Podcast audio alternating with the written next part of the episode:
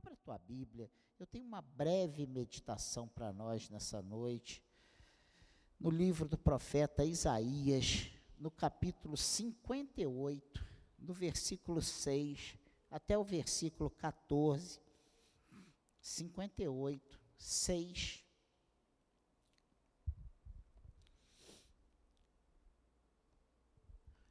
E é um texto que fala sobre o jejum? Olha o que, que diz aí Isaías 58, versículo 6. Será que não é este o jejum que escolhi que vocês quebrem as correntes da injustiça?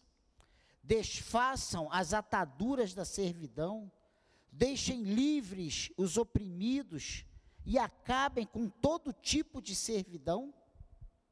Será que não é também que vocês repartam o seu pão com os famintos? Recolham em casa os pobres desabrigados, vistam os que encontrarem nus e não voltem as costas aos seus semelhantes? Então a luz de vocês romperá como a luz do alvorecer, e a sua cura brotará sem demora. A justiça irá adiante de vocês, e a glória do Senhor será a sua retaguarda. Então vocês pedirão ajuda, e o Senhor responderá gritarão por socorro, e ele dirá: Eis-me aqui. Se tirardes do meio de vocês todo tipo de servidão, o dedo que ameaça e a língua ofensiva, se abrirem o seu coração aos famintos e socorrerem os aflitos, então a luz de vocês nascerá nas trevas, e a escuridão em que vocês se encontram será como a luz do meio-dia. O Senhor os guiará continuamente, lhes dará de comer até em lugares áridos, e fortalecerá os seus ossos. Vocês serão como um jardim regado e como um manancial cujas águas nunca secam. Vocês reconstruirão as antigas ruínas, levantarão os fundamentos de muitas gerações e serão chamados de reparadores de brechas e restauradores de veredas, para que o país se torne habitável se vigiarem os seus pés para não profanarem o sábado, se deixarem de cuidar dos seus próprios interesses no meu santo dia, se chamarem ao sábado de meu prazer e o e santo dia do Senhor digno de honra, olha só.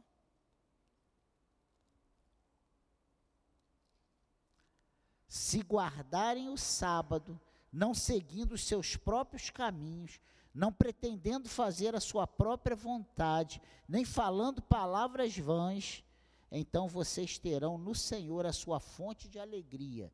Eu os farei cavalgar sobre os altos da terra, e os sustentarei com a herança de Jacó, seu pai, porque a boca do Senhor o disse. Amém?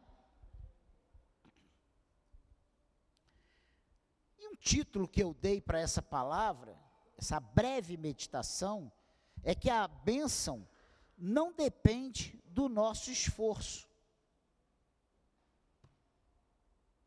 E eu trago uma palavra de Deus para nós nessa noite, e tem muito a acrescentar na vida daqueles que têm expectativas de futuro, né?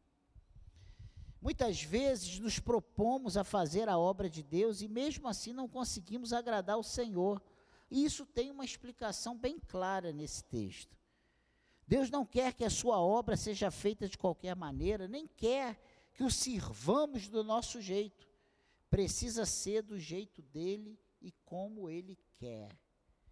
E aqui esse texto, ele começa falando, o, o subtítulo dado por João Ferreira de Almeida é o jejum que agrada a Deus.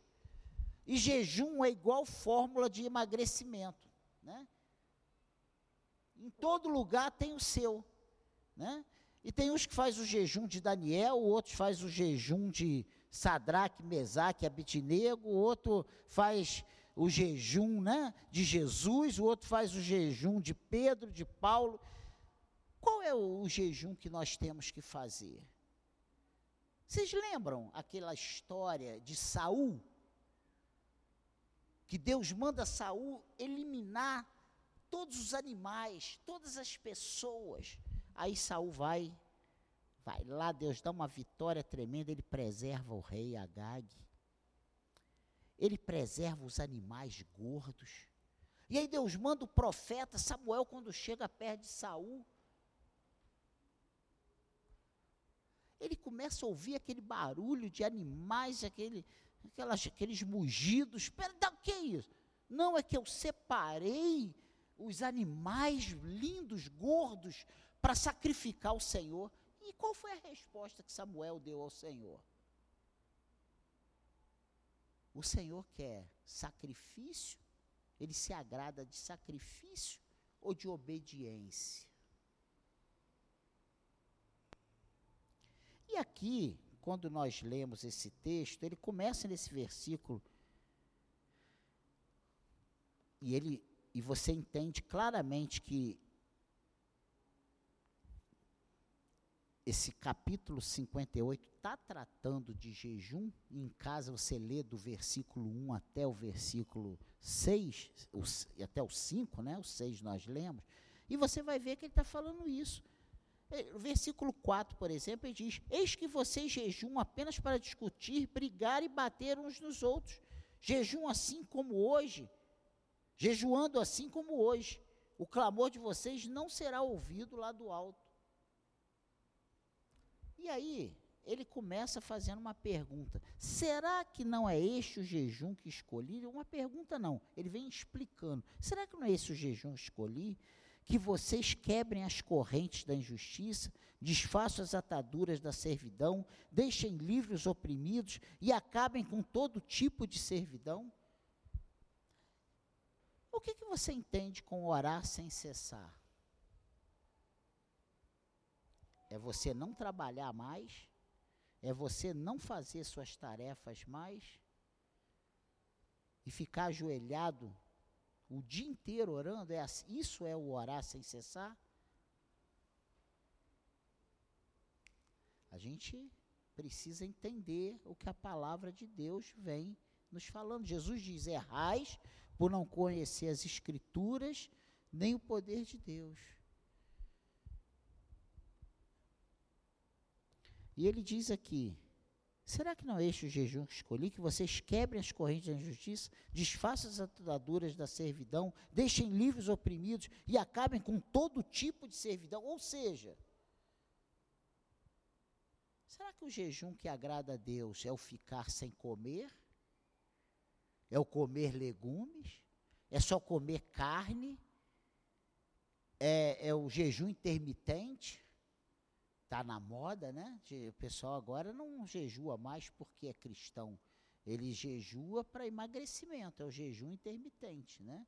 Não tem nada a ver mais com tem mais com a forma física. Pensa nisso que, que adianta eu ficar sem comer até meio-dia, até 18 horas, até 24 horas, se eu estou matando todo mundo no meu coração?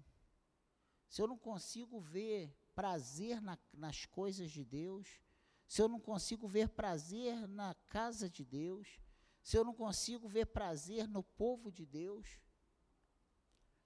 E ele continua aqui, ó.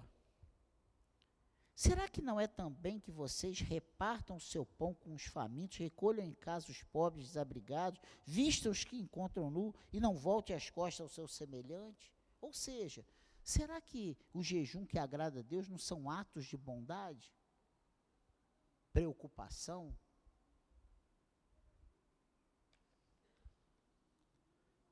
Quando vem umas, ai meu Deus, né? Deus não quer que a sua obra seja feita de qualquer maneira. E aí eu trouxe algumas perguntas para nós, nessa breve, breve mesmo, meditação. Deus tem se agradado do seu serviço?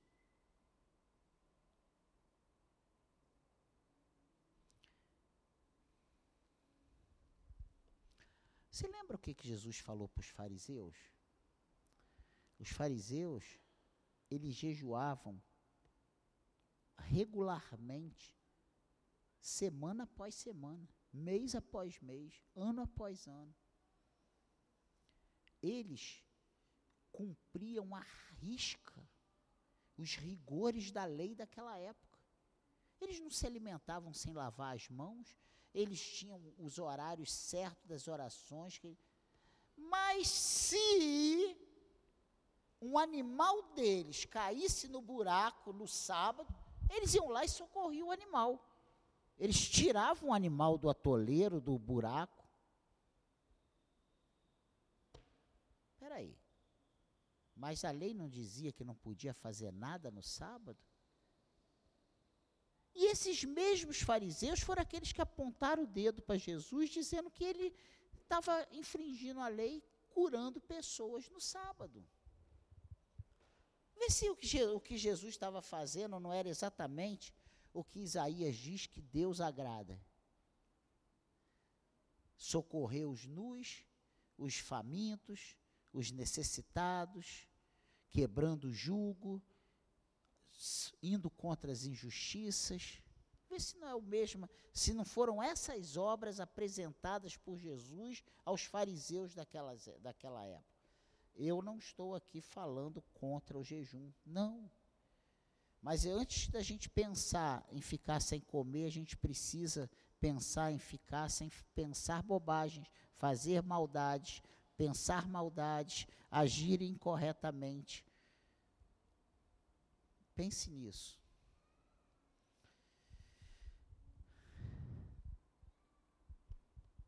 Talvez essa palavra tenha vindo ao meu coração por umas orações que eu fiz ontem.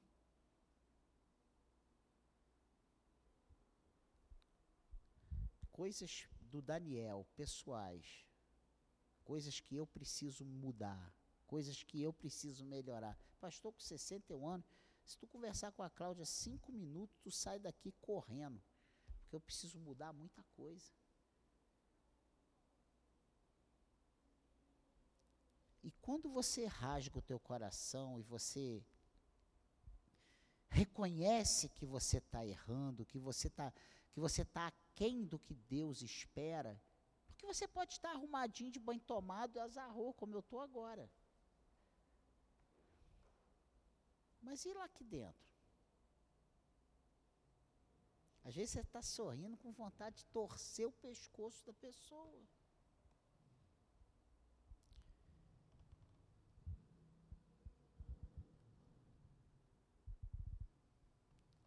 Aí a minha outra pergunta: você tem oferecido todo o seu coração ao Senhor? Literalmente? A gente tem colocado Deus em primeiro lugar? É para você não falar nada, é só para você pensar quantas vezes você já veio para a igreja e falou assim: ai meu Deus, eu tenho que ir para a igreja. Como se isso aqui fosse a coisa mais difícil do mundo. Quantas vezes no sábado à noite você já abriu a sua boca lá do coração e já falou assim: puxa vida, acabou o meu final de semana. para a gente pensar. Ai, como eu queria! Ai, se eu pudesse estar na praia agora! É só para a gente pensar. E a gente acha que essas coisas não desagradam a Deus. E aí, quando você lê isso que está aqui, como jejum que agrada a Deus, o que, que ele está falando? Hein? O povo de Israel não estava sendo respondido por Deus e começaram a perguntar ao Senhor o que estava acontecendo. Foi isso que aconteceu.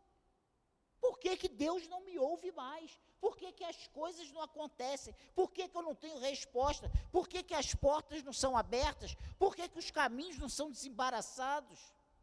Será que está faltando eu jejuar? Será que eu preciso fazer um acordo com Deus, um pacto com Deus? Quando perguntamos, ele responde. Quando fazemos de maneira certa a obra de Deus, quando servimos com integridade, Ele tem prazer em nos abençoar. E nestes versículos que lemos, o Senhor coloca bem claro como funciona a relação de Deus com o homem. E eu vou te explicar, e a mensagem leva dois minutos. Olha aí, versículo 6 e versículo 7 fala como Deus quer que seja a nossa relação com Ele. Versículos 6 e 7. A mensagem está nesses coisinhas que eu vou falar agora. Como Deus quer que seja o nosso relacionamento com Ele. Aí você em casa, você pega isso aí e, e à luz do, do Espírito Santo, destrincha isso aí na tua vida. Será que não é esse o jejum que escolhi? Que vocês quebrem as correntes da injustiça, desfaçam as ataduras da servidão, deixem livres os oprimidos e acabem com todo tipo de servidão? Será que não é também que vocês repartam o seu pão com os famintos, recolham em casa os pobres desabrigados, vistam os que encontrarem nus e não voltem as costas ao seu semelhante? Deus está mostrando como Ele quer que seja o nosso relacionamento. Tem gente que só sabe fazer as coisas quando está sobrando. Mas não é isso que a Bíblia está falando. Está falando para você repartir o que tem.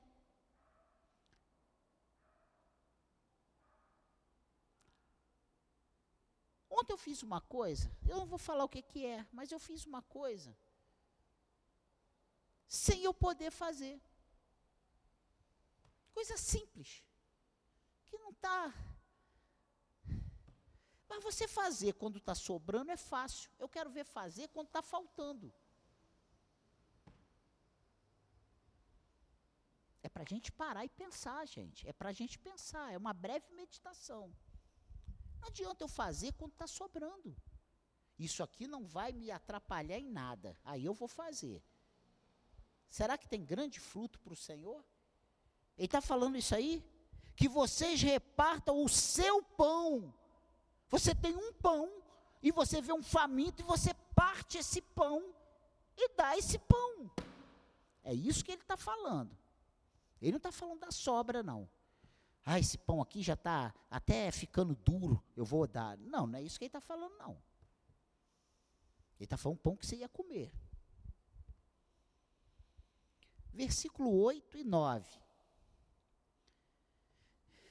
a primeira parte do 9, o versículo 8 todo e a primeira parte do 9 fala o que ele fará por nós se obedecermos. E eu vou ler contigo, olha aí.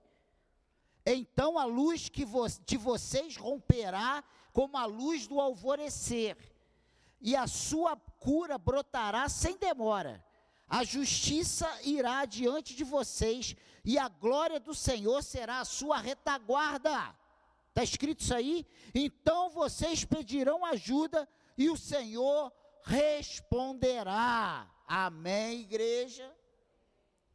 Está dizendo que Ele fará por nós se nós obedecermos.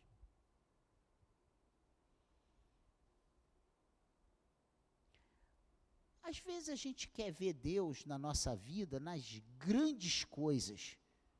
Ah, se eu tiver aqui deitado, e chegar alguém, bater na minha porta e me entregar uma escritura de uma casa de cinco cômodos, cômodos não, cinco suítes,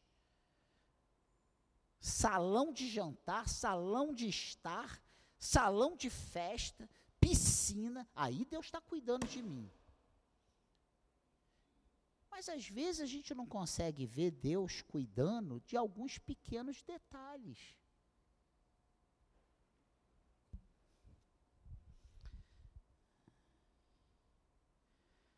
E a Bia, outro dia, me falou uma coisa, e eu não estou puxando sardinha para o meu lado, não, que eu sou o mais enrolado dos seres humanos. Ela falou assim: é, meu pai sempre com os benefícios dele. Por quê? Porque me deram uma vaga no prédio dela para eu estacionar o meu carro, sem pagar nada. Aí todo mundo diz que é porque eu falo demais, que eu sou, que eu falo até com as paredes, que eu falo com os porteiros, com o zelador, com todo. Não é, gente, é Deus cuidando dos detalhes. Eu consigo ver isso na minha vida. Ah, não, isso aí não é Deus, não, Daniel. Isso é resiliência que você está aí querendo achar um motivo para você atribuir a Deus as coisas boas. Eu não tenho sorte, eu tenho a bênção. Então, se tudo que me acontece de bom é Deus que permite. Entende? É um pequeno detalhe, é um testemunho. É só para você. De repente você está sendo cercado de mimos. E às vezes esse mimo é você ter um golinho de café de manhã, ter um prato de arroz com feijão e ovo na hora do almoço, e você tá, ter um copo de água à tarde para beber e um cafezinho de noite para tomar. Mas aí você acha que isso é muito pouco, mas você está vivo por causa desses mimos. Sabe, detalhes. Então, o que ele fará por nós, se nós obedecermos, está aqui no versículo 8 e 9. Agora, como preciso fazer, do versículo 9, parte B, até o versículo 10, parte A. Olha o que, que ele diz aí. Eu li, eu li o 9, né? Primeira parte. Então vocês pedirão ajuda e o Senhor responderá. Agora olha o que ele fará: gritarão por socorro e ele dirá: Eis-me aqui. Se tirarem do meio de vocês todo tipo de servidão, o dedo que ameaça e a língua e a linguagem ofensiva, se abrirem o seu coração aos famintos e socorrer os aflitos. Meu Deus, olha só. Como preciso fazer? Eu preciso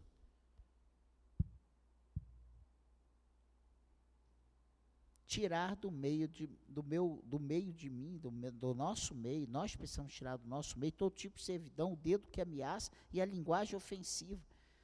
E Deus está me respondendo aqui, porque às vezes eu sou, eu tenho linguagem ofensiva, eu sou bruto, eu sou E aí a gente não sabe por que, que as coisas às vezes ficam atravancadas para a gente. E a gente cobra de Deus, por que, que eu tô, sou servo do Deus Altíssimo e nada de bom, e está tudo fechado, todas as portas fechadas.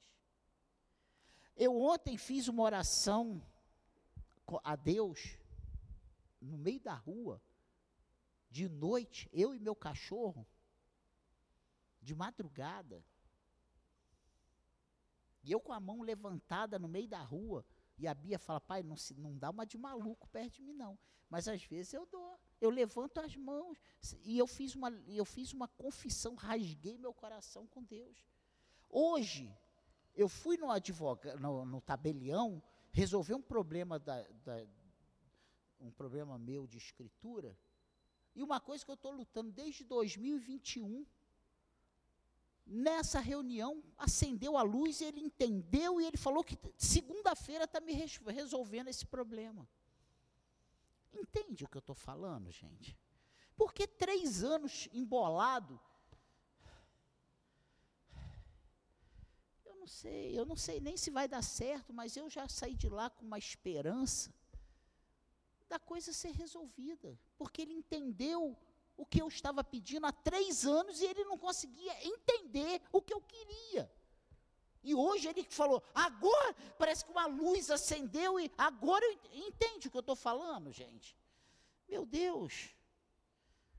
Então, como Deus quer que seja, o que Ele fará por nós se obedecermos e como eu preciso fazer, como precisa ser essa obediência, o que eu tenho que fazer, quais são os meus passos. Está aqui, ó. 9b e 10a. Agora, o 10b até o 12, resultado de fazer certo com Deus. Porque quando a gente faz as coisas certas com Deus, há um resultado, há uma resposta. Olha o que ele diz aqui no 10b. Então, ó, se abrir o seu coração aos famintos, socorrer os aflitos. Então, a luz de vocês nascerá nas trevas, e a escuridão em que vocês se encontram será como a luz do meio-dia. Ele vai transformar a escuridão, as trevas em luz na nossa vida. É isso que ele está dizendo aqui. O Senhor os guiará continuamente, lhes dará de comer até em lugares áridos, até no deserto, até onde não tem comida. Ele vai mandar comida, não vai faltar nada. e fortalecerá os seus ossos. Vocês serão como um jardim regado e como um manancial cujas águas nunca secam. Vocês serão produtivos. Vocês reconstruirão as antigas ruínas, levantarão os fundamentos de muitas gerações e, e, serão chamados reparadores de brechas e restauradores de veredas, para que o país se torne habitável. Vocês vão mudar o ambiente aonde vocês estiverem.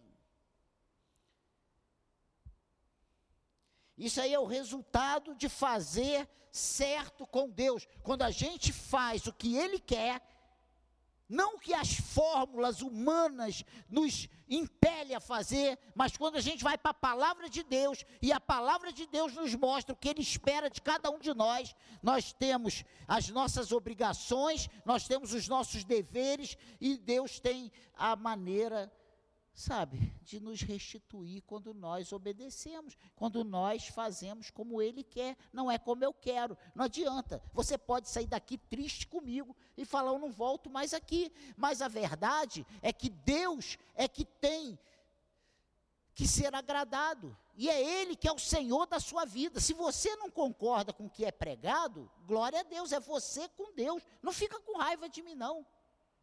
Porque eu não queria falar disso hoje. Mas preste atenção. Então, como Deus, primeira coisa, é como Deus quer que seja, não é como eu quero. Não adianta eu ficar aqui com uma capa, eu jejuo cinco vezes por semana, oh glória a Deus. Não é isso que vai fazer, porque Deus olha lá o coração, Ele sabe exatamente como nós estamos sim, nos sentindo e como o que nós estamos pensando. Ele conhece nossas palavras antes que elas cheguem à boca o que ele fará por nós se nós obedecermos. Porque quando ele cobra alguma coisa de nós e nós respondemos positivamente ao que ele está pedindo, ele se levanta e age em nosso favor. Agora, tem como eu preciso fazer, e eu falo e repito isso de novo. Meia obediência é desobediência. Não adianta eu obedecer pela metade. Deus quer que você obedeça na íntegra. Não adianta eu obedecer. Ah, não, até aqui eu concordo. Vou lá. Eu estou me lixando e Deus se lixando. Se você concorda ou não concorda. Se você fizer certo, ele vai abençoar. Se você fizer errado, ele não vai abençoar. Isso é fato. Ele diz isso lá em Deuteronômio, lá quando o povo está saindo. Eis que está diante de vós, bênção ou maldição. E a maldição não é que ele vai mandar um raio para te fulminar, não. A maldição é só ele tirar a bênção da tua vida. Ele fala assim: então vai sozinho, vai lá. Isso é a maldição.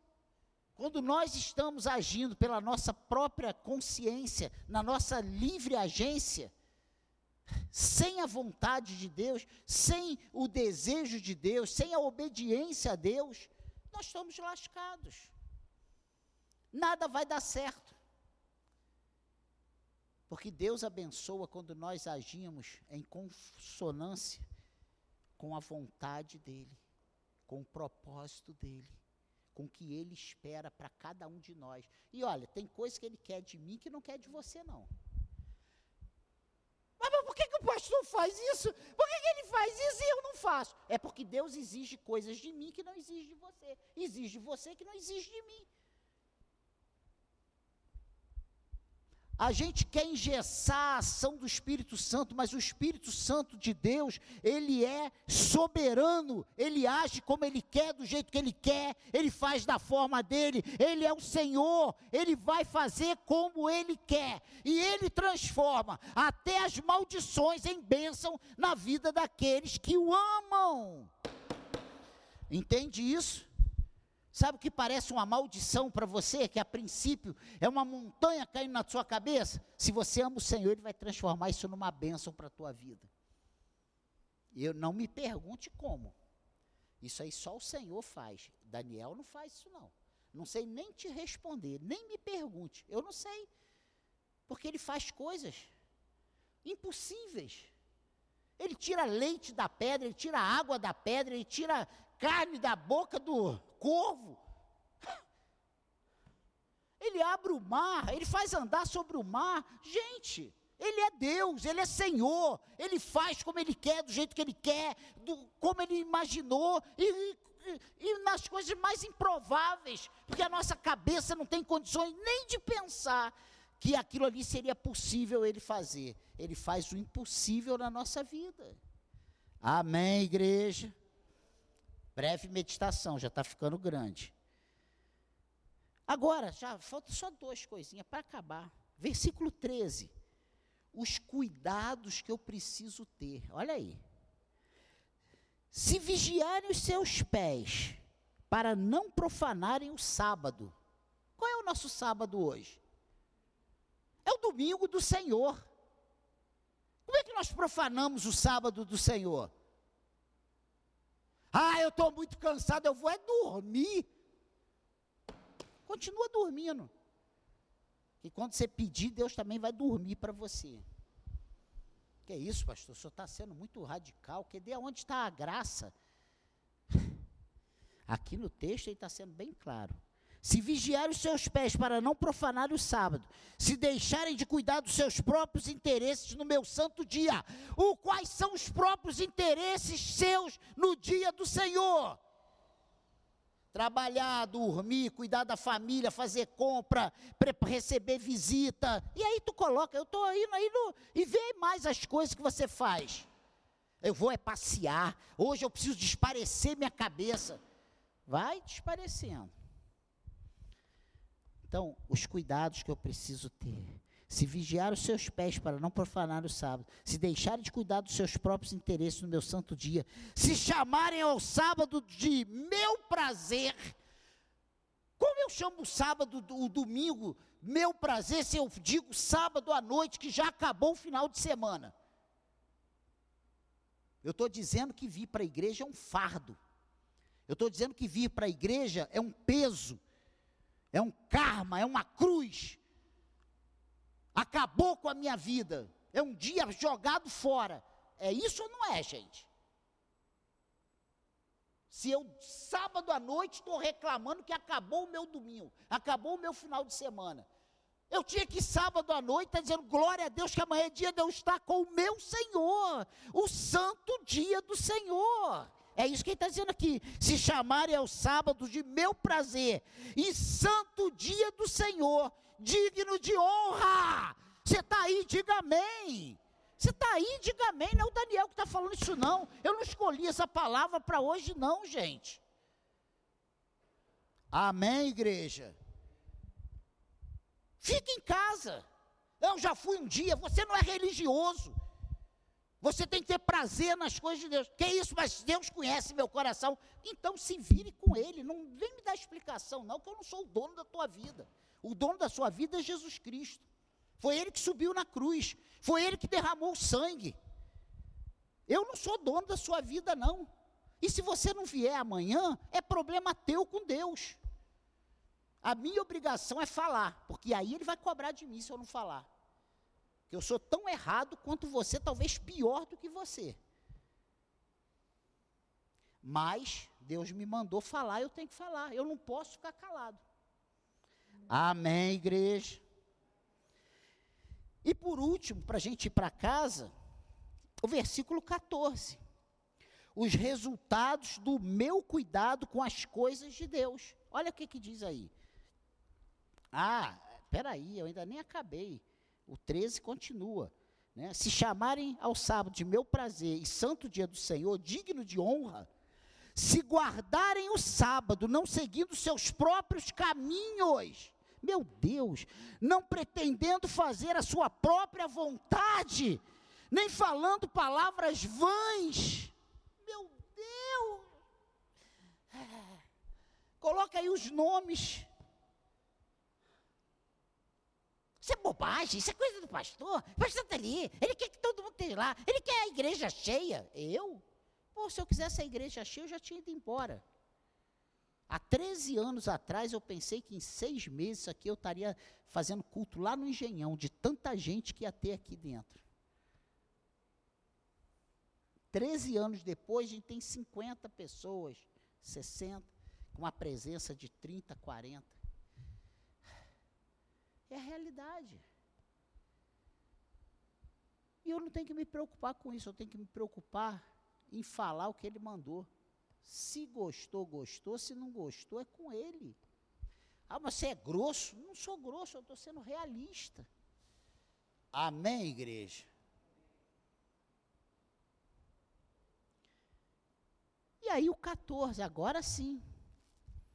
O resultado do meu cuidado com as coisas de Deus. Então vocês terão no Senhor a sua fonte de alegria. Sabe por que nós vivemos deprimidos? Sabe por que nós vivemos, sabe, sobrecarregados, tristes, abatidos? Porque nós não temos no Senhor a nossa fonte de alegria. A alegria do Senhor, ela é incondicional, ela é independente de circunstâncias.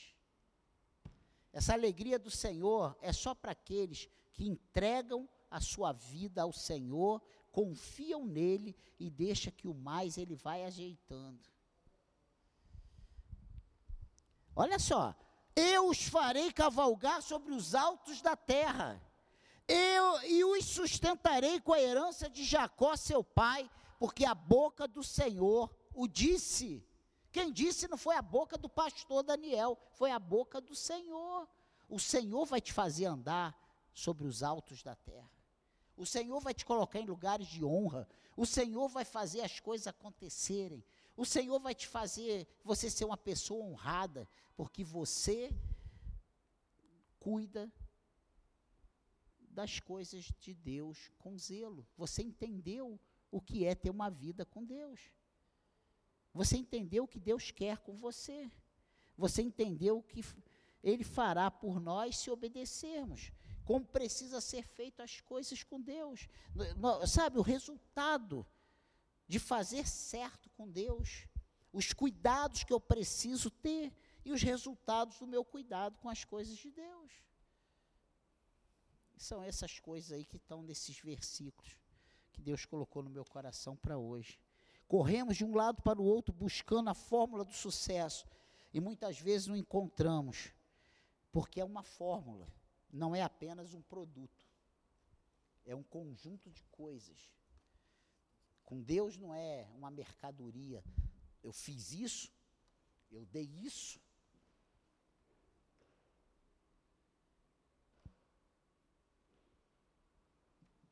A bênção de Deus é completa e muitas vezes não entendemos os caminhos percorridos por Deus, porque são loucuras para o homem. Eu não entendo, já falei isso. Você quer a bênção de Deus? Acredite, Ele quer te abençoar. Deus quer te abençoar, Deus quer te abençoar. Da Tamar até João, Deus quer nos abençoar. Deus quer nos abençoar. Existem pessoas que querem a bênção do Senhor, mas tudo no dia dele é pretexto para ficar longe de sua casa longe da sua vontade. E depois ainda pergunta: por que não acontece nada? Precisamos ser mais gratos a Deus. Reclamamos muito do que fazemos, do tempo gasto, das responsabilidades assumidas. Você quer a bênção de Deus? Procure as respostas na sua vida. Não fica procurando as respostas na vida do vizinho, não. É na sua. O que está faltando? O que, que eu preciso? Como eu estou reagindo? Pega esse texto aí diante dessas dessas colocações de hoje, examina. Examina aí esse jejum de, de boas ações, de, de comunhão com Deus, de vida com Deus. Vai ser muito mais interessante do que você se preocupar em ficar sem comer carne, sem comer ovo, sem comer beber leite. Não estou dizendo que uma coisa, entendeu?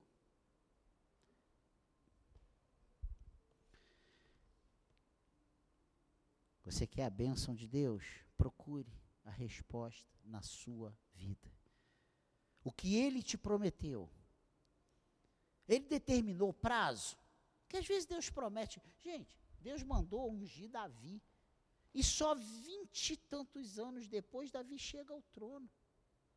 Mas a Bíblia diz que no momento que Samuel jogou o azeite na cabeça de Davi, o Espírito Santo se apossou de Davi.